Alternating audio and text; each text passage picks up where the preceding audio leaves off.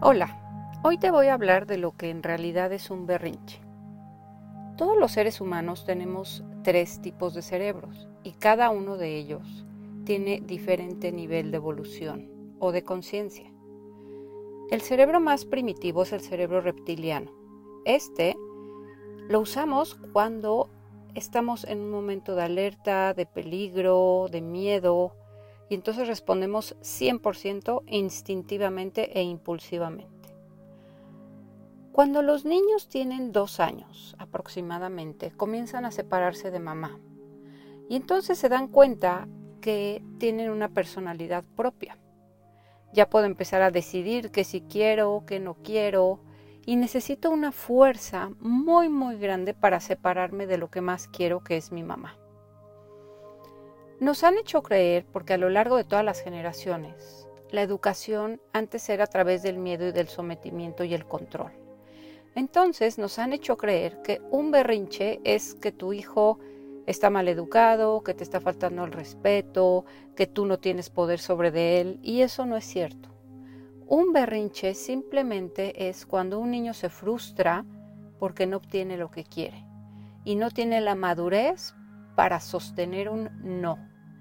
En esa edad está en una etapa egocéntrica, lo que yo quiero, cuando yo quiero, a la hora que quiero y del color que lo quiero.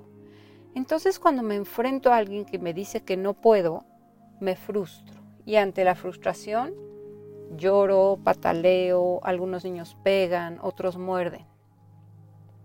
Si nosotros como papás o mamás pensamos que el berrinche es algo malo, que es algo que tengo que apagar, que es algo que tengo que controlar, la relación con nuestro hijo va a sufrir muchísimo. Un niño lo que necesita cuando hace un berrinche es un adulto que se quede junto a él, sosteniendo su frustración. Simplemente está frustrado porque le dijiste que no podía comerse ese dulce. Pero si tú te enfocas o tienes la creencia de que lo tienes que someter y controlar para que deje de gritar, le estás haciendo un daño emocional porque no lo estás acompañando. Es un proceso de desarrollo. Cuando un niño logra sostener el no, cuando se frustra y ya no grita, ya no patalea, lo que pasa es que logró que su cerebro se desarrollara y ya tuviera una mayor madurez.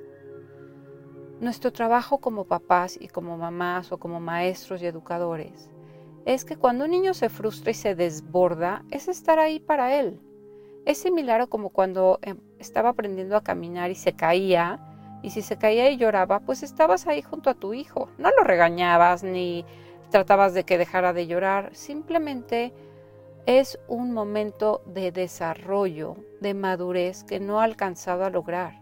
¿Te has puesto a pensar que hay muchísimos adultos que hacen berrinches igualito que los niños? ¿Por qué? Porque es un tema de madurez emocional es un tema de poder ir sosteniendo cuando te dicen que no y adaptarte y decir, ok, bueno, ni modo, no se puede, me adapto. Pero si yo me enfoco como mamá o como papá en castigarlo, em, eh, muchos papás y muchas mamás lo que hacemos a veces es, y si sigues llorando te voy a quitar esto, ya ahora te quita esto, ya cuando hacemos eso, el cerebro del niño se siente profundamente amenazado y su cerebro reptiliano se activa. Entonces el berrinche aumenta.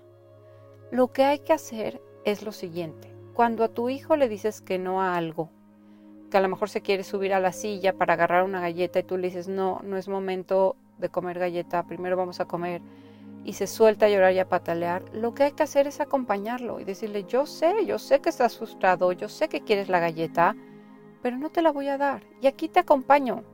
No lo tienes que regañar, no le tienes que pegar, no lo tienes que someter.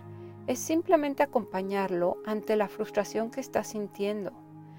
¿Te ha pasado a ti como adulto que de repente intentas, tienes algún plan de algo y tratas de hacerlo y no lo logras?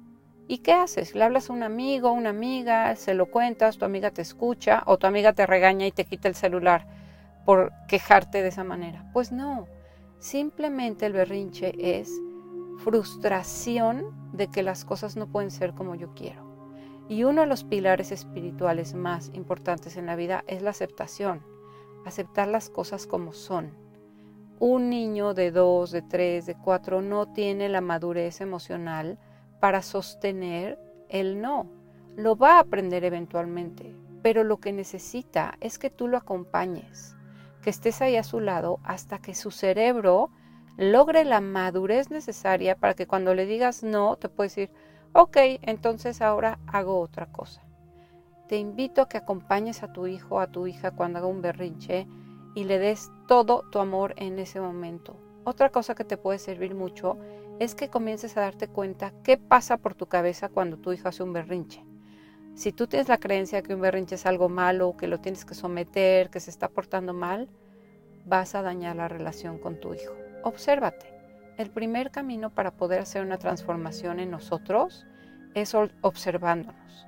Si tú te observas y tienes una creencia de que el berrinche es algo negativo, probablemente lo vas a querer controlar. Y de lo único que se trata es de acompañar a nuestros hijos en esos momentos en los que no pueden sostener el no.